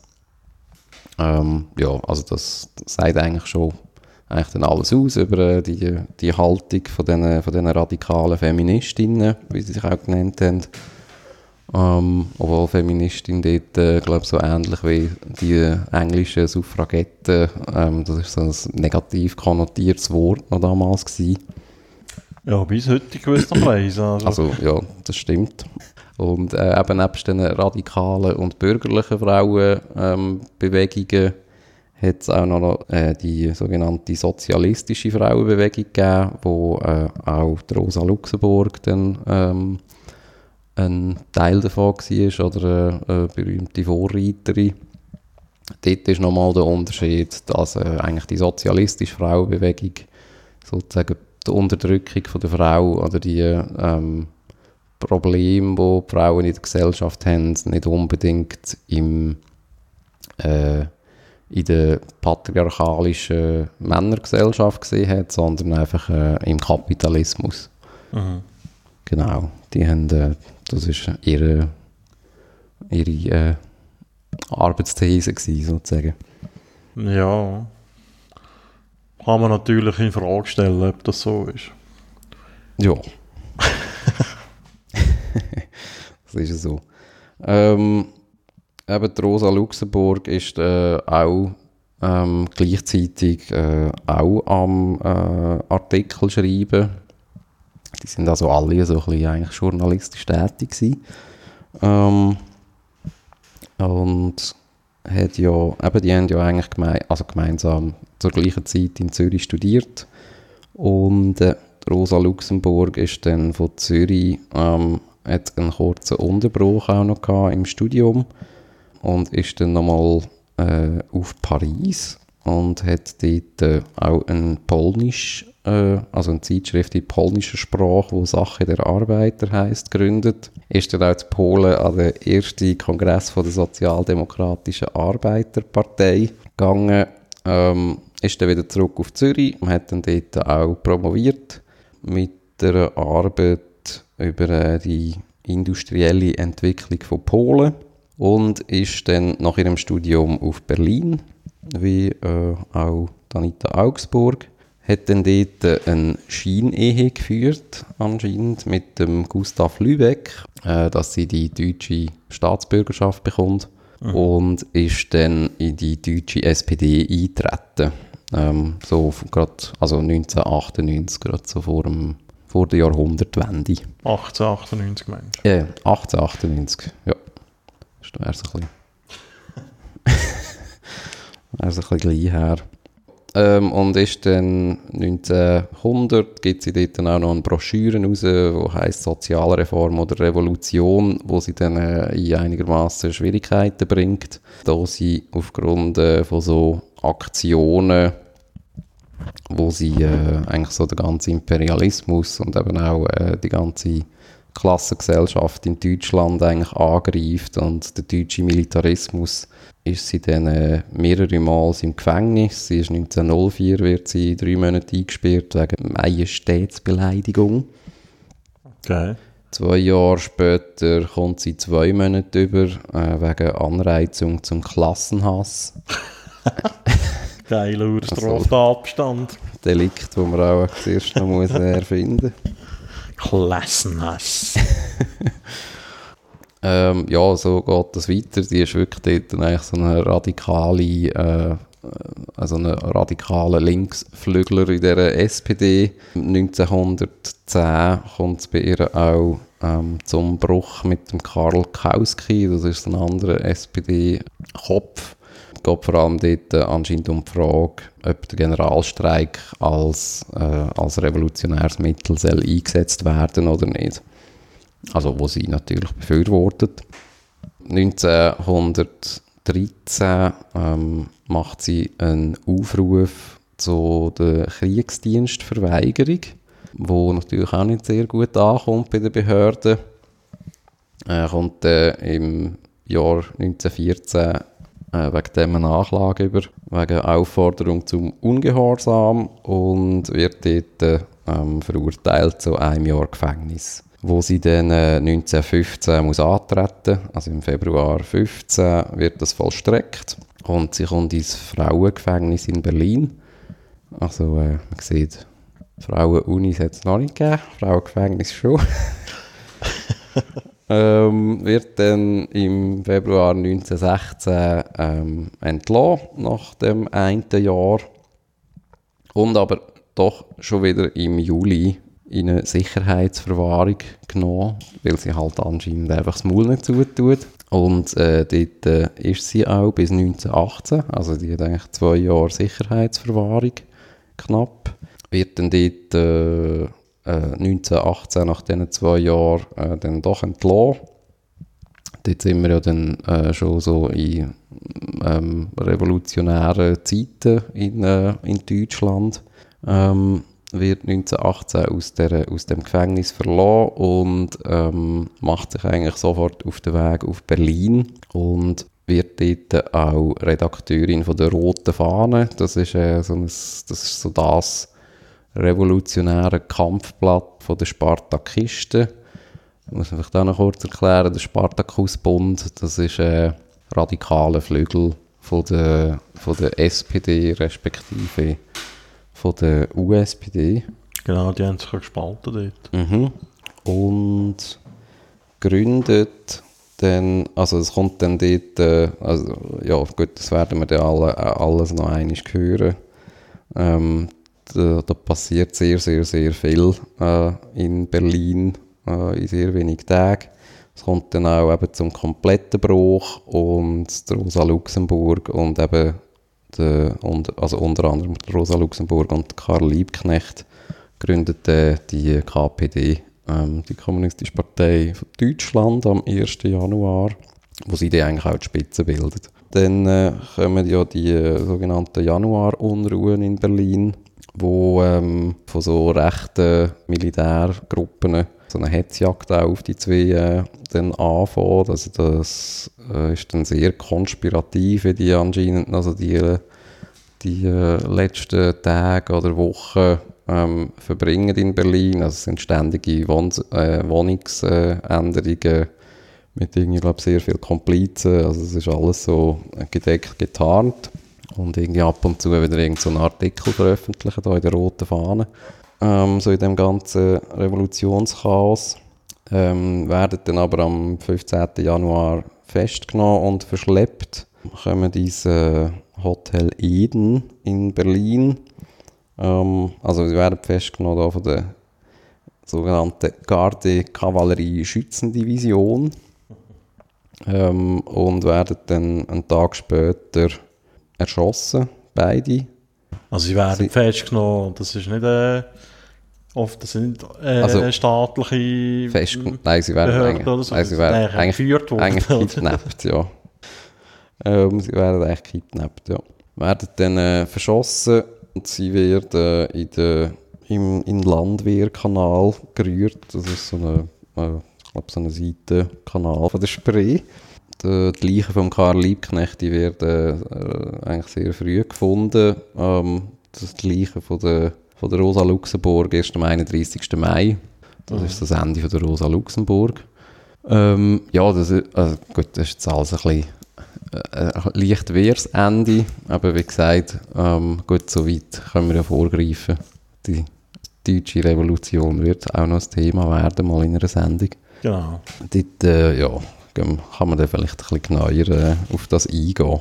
Das ist Rosa Luxemburg auch Geschichte. Zu dieser Zeit ist die Mari Baum äh, unsere Sozialarbeitspionierin in der Leitung von der sozialen Frauenschule und dem Sozialpädagogischen Institut in Hamburg. Das leitet sie zusammen mit Gertrud Bäumer, wo auch eine bekannte Frauenrechtlerin ist und eben auch in dieser Fürsorge Politik-Szenen eigentlich auch mitmischt. Eben Marie Baum hat dort ähm, auch so können be, ähm, ja, eigentlich noch so eine, eine gute Karriere hingelegt, eben von dieser Gewerbeinspektorin äh, ist sie dann in Geschäftsführung äh, vom Verein für Säuglings, als Säuglingsfürsorge und Wohlfahrtspflege gekommen und dann 1908 auch in Vorstand und ins Präsidium von der Deutschen Zentrale für Jugendfürsorge ähm, gewählt worden. Also das ist dann wirklich so, das wird ihr Thema, äh, Fürsorge für Frauen, Jugendliche, Kinder. Sie ist dort äh, nicht wie jetzt eben Rosa Luxemburg da äh, voll in diesen Revolutionswirren inne oder so. Wird dann aber 1919 Mitglied von der Nationalversammlung von der Weimarer Republik. Also aus der deutschen Revolution kommt eben eigentlich so die Weimarer Republik, die erste deutsche Demokratie. Und äh, sie ist dann dort äh, im Parlament. Die Marie Curie ähm, ist dann dort äh, an einem ganz anderen Ort. Die kommt nämlich äh, 1918 ähm, eigentlich zurück auf Paris nach vier Jahren Tätigkeit äh, im Krieg, kann man sagen. Die ist äh, als Radiologin im Krieg tätig gewesen. Wir haben ja dort, äh, bei der Marie Curie haben wir aufgehört, dass ja ihr Mann gestorben ist, 1906. Ähm, sie wird dann äh, äh, zur Professorin ernannt äh, für Physik an der Sorbonne Universität 1908 und 1911 kommt sie dann, äh, als würde ein Nobelpreis nicht länger, kommt sie dann noch den Nobelpreis in Chemie über. Den Nobelpreis kommt sie über, äh, vor allem wegen ihrer, auch wegen ihrer Arbeit äh, um, um die Entdeckung vom Polonium und dem Radium. also eigentlich so ein bisschen in der gleichen, in der gleichen Thematik. Dann äh, eben an der Sorbonne kommt sie dann eigentlich ihre eigene, äh, also wird sie dann Institutsleiterin und kommt eigentlich ein grosses äh, Labor wird dann auch gebaut, wo sie eigentlich auch grossartig könnten äh, experimentieren. Äh, da kommt dann aber eben der Krieg dazwischen und das tritt so in den Hintergrund, weil alle ihre männlichen äh, Assistenten und Mitarbeiter, die werden dann halt eingezogen Mhm. Weil es ist halt äh, eben totaler Krieg. Ähm, wissenschaftliche Forschung tritt dann dementsprechend in den Hintergrund. Sie wird dann aber tätig ähm, oder will sich dort äh, eigentlich ähm, tätig zeigen, dass sie eigentlich dort eine Chance erkennt, eben in der Radiologie, also eigentlich im Röntgenverfahren. Äh, das ist dort irgendwie noch ein junges äh, eigentlich. Und fängt dann dort an, ähm, zum Beispiel also Röntgenapparate aus äh, so verlassenen Arztpraxen und Kliniken eigentlich in Militärspitäler ähm, transferieren. Dass man dort äh, die äh, alte Kriegsverletzten auch mit Röntgenanalyse kann besser schauen was, also was ihnen fehlt oder wo vielleicht irgendeine, irgendeine Kugel vielleicht steckt, dass man äh, die auch besser kann rausoperieren kann. Und fängt dann auch an, sich Gedanken zu machen, ähm, wie man überhaupt, also ob man nicht so ein Röntgengerät einfach sozusagen wie näher zu den, zu den Soldaten kann bringen und baut dann äh, ein Röntgenfahrzeug. Also sie baut dann irgend so ein, so ein Auto, wo, ähm, wo man äh, so eine Röntgenröhre kann rein tun in einen Anhänger und das so mit der Autobatterie und einem Generator eigentlich dann kann mobil röntgen eigentlich, äh, ja, ist das zum Einsatz gekommen? Super oder? Erfindung. Ja, das ist zum Einsatz gekommen. Ähm, das Problem ist einfach gewesen, also sie hätten das eigentlich mit sehr vielen äh, eigentlich, äh, weiblichen Kolleginnen gemacht, weil eben, ähm, wie schon gesagt, Männer sind ja an der Front. Und die äh, Frauen und Marie Curie haben dann eigentlich da eben das, das mobile Ding äh, zusammengebaut. Und haben das Gefühl gehabt, ja, das ist ja eigentlich eine super Sache. Also, wer will schon etwas dagegen haben? Aber äh, ähm, so die französische Heeresleitung hätte das überhaupt nicht eine gute Idee gefunden, dass es gar nicht ging, äh, dass da irgendwie weibliche Fahrerinnen und Technikerinnen dann dort irgendwie hinter dieser Front rumwuseln. Und haben dann das abgelehnt. Das Gefühl gehabt, ja, das wollen wir nicht. also das Gräb vielleicht schon, aber äh, Frauen wollen wir nicht. Mhm. Und äh, die haben sich dann dort äh, auch gewehrt. Das ist dann halt einfach irgendwie so ein bürokratisches Hin und Her gewesen.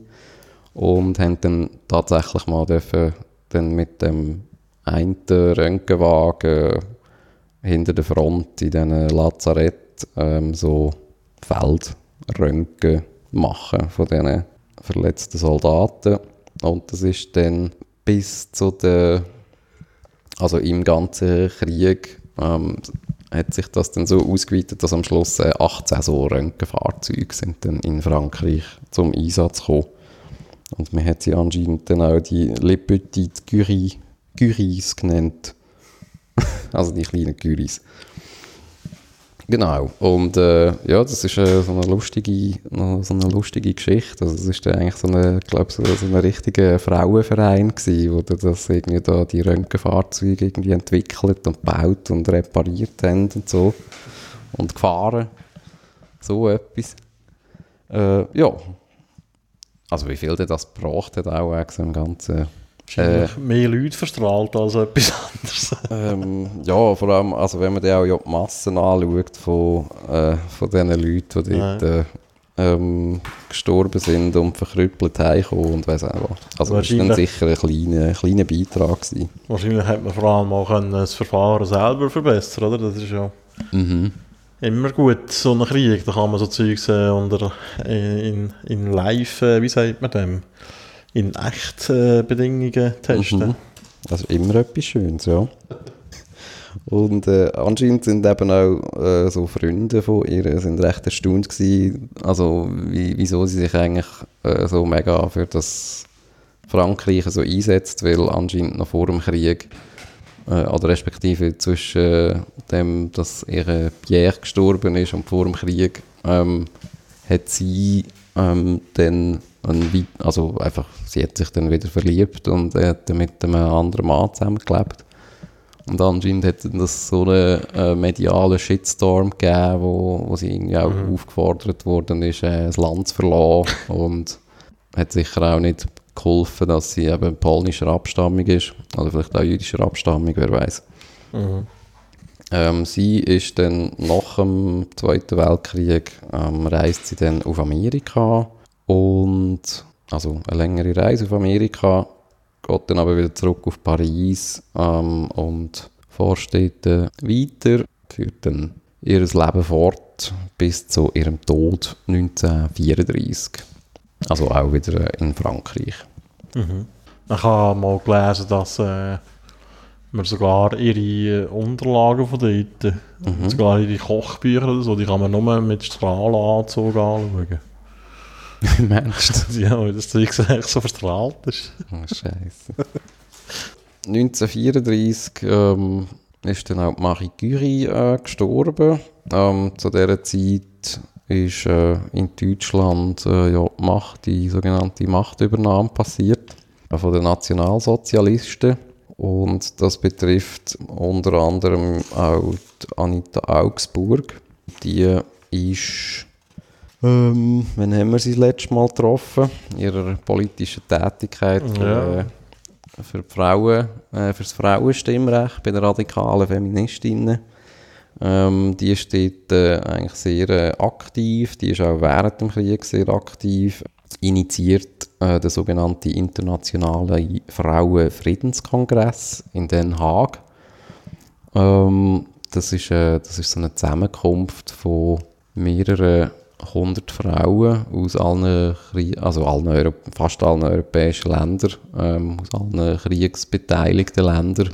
Ähm, wo so, das ist ähm, auch noch so ein, ein Ding gewesen, eben so in all diesen Frauenbewegungen, dass das eigentlich, ähm, eigentlich durchweg eigentlich so auch pazifistische ähm, Bewegungen gehabt oder auch ein grosses Thema war.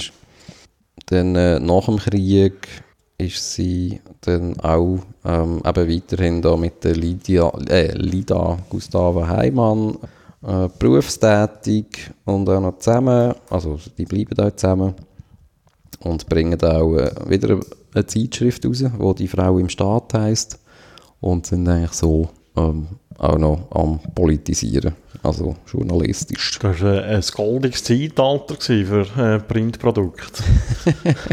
genau. Und äh, ja, die haben dann einigermaßen ein äh, friedliches Leben geführt bis 1933. Kommt eben dann nach, dem, nach der Weimarer Republik äh, oder in der Weimarer Republik ja noch, äh, die Machtübernahme und Anita Augsburg und eben die Lida Gustava Heimann passen logischerweise nicht ganz ins Konzept der neuen Machthaber. Ähm, so zwei radikale Frauenrechtlerinnen, die ähm, auch noch offen zugeben, dass sie eine Beziehung zusammenführen. Mhm.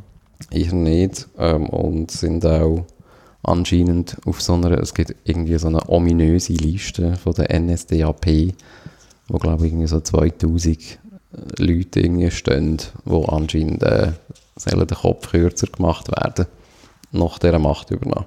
Und dort sind sie drauf gewesen, oder Mhm. Mhm. 1933 flüchtet sie dann äh, wieder in die Schweiz, wieder auf Zürich. Das kennen sie ja beide schon aus dem Studium. Also das ganze Vermögen in Deutschland wird konfisziert von der Behörde und äh, sie leben dann in Zürich zusammen und äh, führen dort, glaube ich, noch einigermaßen, also ein gutes Leben, glaube ein sehr bescheidenes Leben, da sie halt äh, wirklich also kein Vermögen haben und ja, auch halt keine familiäre ähm, Netz dort haben, aber äh, anscheinend äh, einige Freunde, die ihnen finanziell eigentlich weiterhelfen und sie halten sich dort so ein bisschen über Wasser mit äh, auch äh, schreiberischen Tätigkeiten. Mhm. Und die sterben dann beide im Jahr 1943. Also Anita Augsburg, die wird fast 90 äh, 86. Mhm. Mit 86 stirbt sie dann in Zürich. Und eben die Lida Gustava Heimann, die, die stirbt fünf Monate vorher. Ähm, dann haben wir noch die letzte, die noch lebt. Frau Baum. Frau Baum. Frau Baum, die ist ja eben äh, wo haben wir sie das letzte Mal gesehen? Ähm, in der Nationalversammlung von der Weimarer Republik. Die steht äh, für die äh, DDP, die Deutsche Demokratische Partei, ähm, in der Nationalversammlung gewesen. Allerdings nicht einmal für eine ganze Legislatur, sondern sie gibt dann 1921 äh, schon den Rücktritt aus der Nationalversammlung um im badischen Staatsministerium den Aufbau zu leiten vom staatlichen Fürsorgewesen. Mhm. Ähm, also quasi so Sozialhilfe oder? Äh... Ja, mhm. genau. Und ist dann auch weiterhin tätig, eben auch äh, privat und in Vereinen ähm, für so kriegsgeschädigte Familien, ähm, für Kinder und Jugendliche alleinerziehende Mütter, wo es ja ähm, dann auch nicht zu wenig gegeben hat, 1919, hat dann so die sogenannte äh, Quäkerspeisung organisiert, fünf Jahre lang. Das ist dann so eine Organisation gewesen, die in Kinder und Jugendlichen ähm, geholfen hat. Also das war eine Essenshilfe. Gewesen, okay. oder, oder wie sagt man dem? Quäker ist äh, etwas religiös, oder? Mhm. Ja. Sind irgendwie so Hardcore-Protestanten, oder was sind das? Ähm, ich weiß äh, So irgendetwas. Was für einen Flügel das die haben, weiß ich auch nicht. Aber ja, ist so etwas Kirchliches. Mhm. Ähm, dann gründet sie 1925 die Deutsche Akademie für soziale und pädagogische Frauenarbeit. Äh, somit irgend, also auch so illustre Vertreter äh, von dieser Sozialarbeit, eben wieder mit der Gertrud Bäumer, mit der Alice Salomon und dem Eduard Spranger. Also die sagen mir alle nichts. Aber ich, ich weiß nicht, ob da irgendwelche so Pädagogen etwas über die oder ob die das kennen. Ähm, kommt dann auch 1928 ein Lehrauftrag über für soziale Vorsorge an der Uni Heidelberg. 1928 und ist auch ähm, viel unterwegs in den nächsten fünf Jahren. Äh, bis 1933 äh, ist sie äh, anscheinend in ganz Europa und auch in den USA ähm, unterwegs mit äh, Vorträgen ähm, zu der ähm, staatlichen Fürsorge und äh, Mhm. ja, wie, man, äh, wie man das kann aufbauen und organisieren kann, da sie dort wirklich äh, Pionierin war und äh, grosses, grossen Wissensvorsprung halt auch hatte. Und das ein Thema ja war jetzt nach dem Krieg logischerweise, wo, wo viele Staaten betroffen hat. Könnte sagen, eine Koryphäe. Eine Karibä, ja. Ähm, dann äh, 1933, ähm, Immer das 33. ja, das ist natürlich einschneidend, ähm, verliert sie ähm, eigentlich alle Ämter und auch alle Lehrtätigkeiten, da ihre Großmutter mütterlicherseits jüdischer Abstammung ist. Ähm, kommt dann aber Unterstützung über von einem sogenannten Pfarrer Hermann Haas und äh, tut dort äh, dem auch helfen. Das ist anscheinend, also der ist so tätig in der Hilfe von, also für, für Nicht-Arier und auch Juden in Deutschland. Ist so eine Vereinigung, wo, Mhm. wo diesen Leuten hilft. Die Marie Baum ist jetzt nicht äh, so eine, glaube, so eine riesige politische, ähm, so eine Hansdampf irgendwie, wo äh, jetzt äh, super wird auffallen, aber auch sie ist äh, halt unter Beobachtung in dieser ganzen Zeit, verlässt Deutschland aber nicht.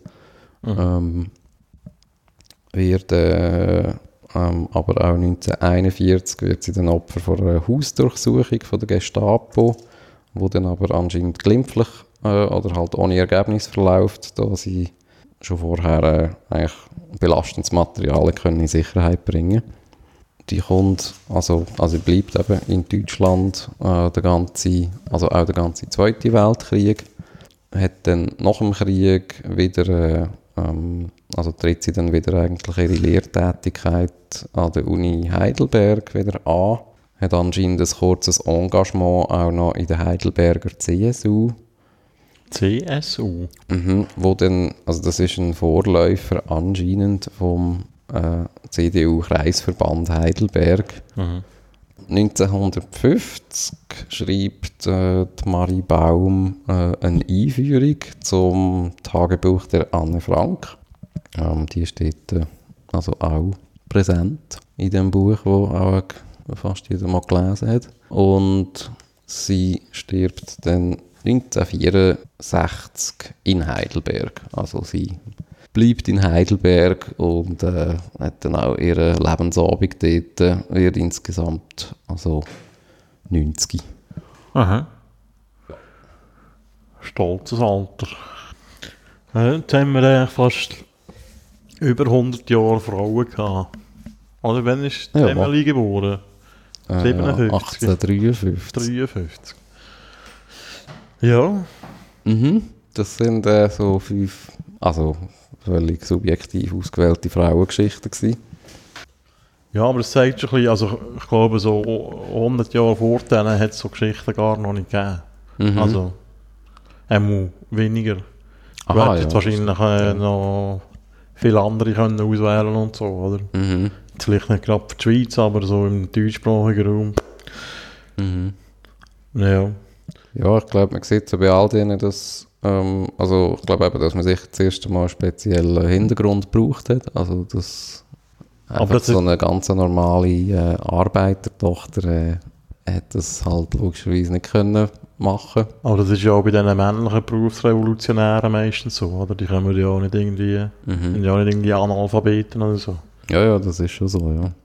Ja, und eben auch so ein bisschen das, äh, um eben 1900 plus minus halt, äh, merkt man halt schon, eben sicher auch durch die Industrialisierung, dass das dort einen rechten Boost auch gibt. Dann der Krieg ja an und für sich auch, wo Frauen plötzlich auch zu äh, also wichtigen Arbeitskräften ja logischerweise auch werden. An der, hat es dort den Begriff Heimatfront auch schon gegeben? Ich hoffe es. Ja, ja. äh, ja, halt einfach Ja. viele so ähm, Events. Obwohl, aber ich auch gelesen habe, dass eigentlich so ein bisschen die Arbeiterfrauen, auch gerade was so Berufstätigkeit anbelangt, die sind eben ähm, in Deutschland während dem Krieg also doch um 17% gestiegen. Mhm. Also zwischen 1914 und 18, aber das ist eigentlich, äh, eigentlich wie so eine kleinere Zahl, als man sich manchmal ähm, sich eigentlich vorstellt. Also viele Arbeiter, äh, also so aus der Proletarierschicht, viele Frauen haben sowieso schon müssen, also auch vor dem Weltkrieg schon, Ja. um überhaupt einmal ihre Genau. Familie durchzubringen. Ja, aber äh, darum, du hast ja eigentlich mal gesagt, dass eben äh, so die radikalen linken Feministinnen quasi so den Kapitalismus auch als Geisel der Frau irgendwie gesehen haben. Also die so, also ja, vielleicht auch die Dinge, also die sozialistischen Feministinnen. Und jetzt, äh, aber eigentlich zeigt das genau das Gegenteil, oder? Ist die Industrialisierung, die ja auch durch den Kapitalismus äh, so können e- explodieren Mhm. Hat ja auch erst viele Leute dazu befähigt, irgendwie sich auch zu organisieren und irgendwie so, äh, es ist schon erst so wirklich eine Öffentlichkeit entstanden, wo so Ideen irgendwie können gären. Mhm. Als wo man eigentlich fortan eigentlich seinen eigenen Bauernhof bewirtschaftet und immer dort rumgehängt ist. Ja. ja, also so, das eben, das, ähm, das finde ich schon auch etwas, was so ein bisschen hinkt. Also dort habe ich schon das Gefühl, dass die Gesellschaftsveränderungen einfach schon nur einmal die Möglichkeit gegeben haben, äh, einfach über die Frauenfrage auch mal nachzudenken oder irgendwie mal so die Frauenrolle irgendwie auch mal zu hintersinnen. Ja, dass jetzt das eben ein, ein wirtschaftliches System irgendwie begründet, dass die Frau äh, eigentlich eine, eine, unterdrückte Rolle irgendwie auch ja gehabt hat oder hat. Also die hat es ja vor der Industrialisierung gehabt und vor dem Ja, Turbokapitalismus ich, geherrscht sehe hat. ich irgendwie auch nicht so ganz. Also, Ja. Aber es ist manchmal auch noch schwierig, eben dann, ich habe manchmal auch das Gefühl, weißt, so 1910 oder weiss auch was. Es ist ja manchmal auch noch schwierig, irgendwie dann so die Begrifflichkeiten irgendwie ins Jetzt, ähm, also im Verständnis halt vielleicht auch Ja, äh, zu übersetzen. Oder ich meine, vielleicht jetzt vielleicht gerade vielleicht bei Sozialisten, ich meine, ja, das kann auch politische ähm, eine Art PR ja auch sein, also eine, eine, eine Überlegung, ich meine, wie, ja, wie wollen wir überhaupt Frauen ansprechen? Also, wie sprichst du Frauen an für, äh, für die Sache vom Arbeiter und vom, eben, so vom Proletariat? Aber das ist vielleicht schon um eine Gesellschaft, also so wie Gesellschaft funktioniert hat, äh, ist es natürlich einfacher gewesen, Männer anzusprechen, schon nur, weil sie ja eigentlich auch die einzigen sind, die ja politische Teilhabe hatten, die so als Arbeiterschaften auch wahrgenommen worden sind. Ja, Äh, klar, ja. Frauen sind ja dann eher, äh, also ja, eben so das Heimchen am Herd irgendwie. Obwohl ja eben dort äh, anscheinend so bei diesen Arbeiterfamilien die Realität eh schon, glaube ich, dann ganz andere ja war, wie Mhm. so in dieser gut bürgerlichen Gesellschaft. Ja, was, was halt so spannend ist, finde ich auch, dass eben, ich meine, wenn du so die äh, Campy Inspiri anschaust, wie die äh, sich schon so mega emanzipiert verhalten hat und äh, aber wie lange es dann noch wirklich gegangen ist, bis da wirklich äh, so ein Maß an Gleichstellung gekommen ist, wie wir es irgendwie so ein bisschen können, das ist schon die, die Unterschiede, oder? Mhm. Irgendwie so, dass, dass es gleich noch Generationen von Frauen gegeben haben, die sich das irgendwie haben bieten oder? Das finde Ja. ich schon noch eigentlich erstaunlich. Mhm. Ja, ich frage mich auch halt eben, wie so Leute, also, eben, wie hat der Alltag ausgesehen? Also, weißt du, so, Mhm. ich meine, da hat ja auch, ich meine, 99% von allen Leuten, also, außer vielleicht gerade eben so in, in, in der eigenen Bubble, wo sie vielleicht sind, haben auch gedacht, ich meine, die spinnt total. Oder auch da die Anita Augsburg. Ich meine, hey, shit, bist irgendwie ein, ein also, führst eine lesbische Beziehung. Irgendwie 19, weiß nicht was, 20 oder irgend so etwas. Naja. Oder 1900 oder irgendwas. Das ist völlig Bananen eigentlich. Also so. Also für die Gesellschaft auch. Ich weiß auch gar Ja. nicht. Also auch familiär oder. Also das ist ja dort dann auch noch so. Ähm, dort haben wir ja auch noch.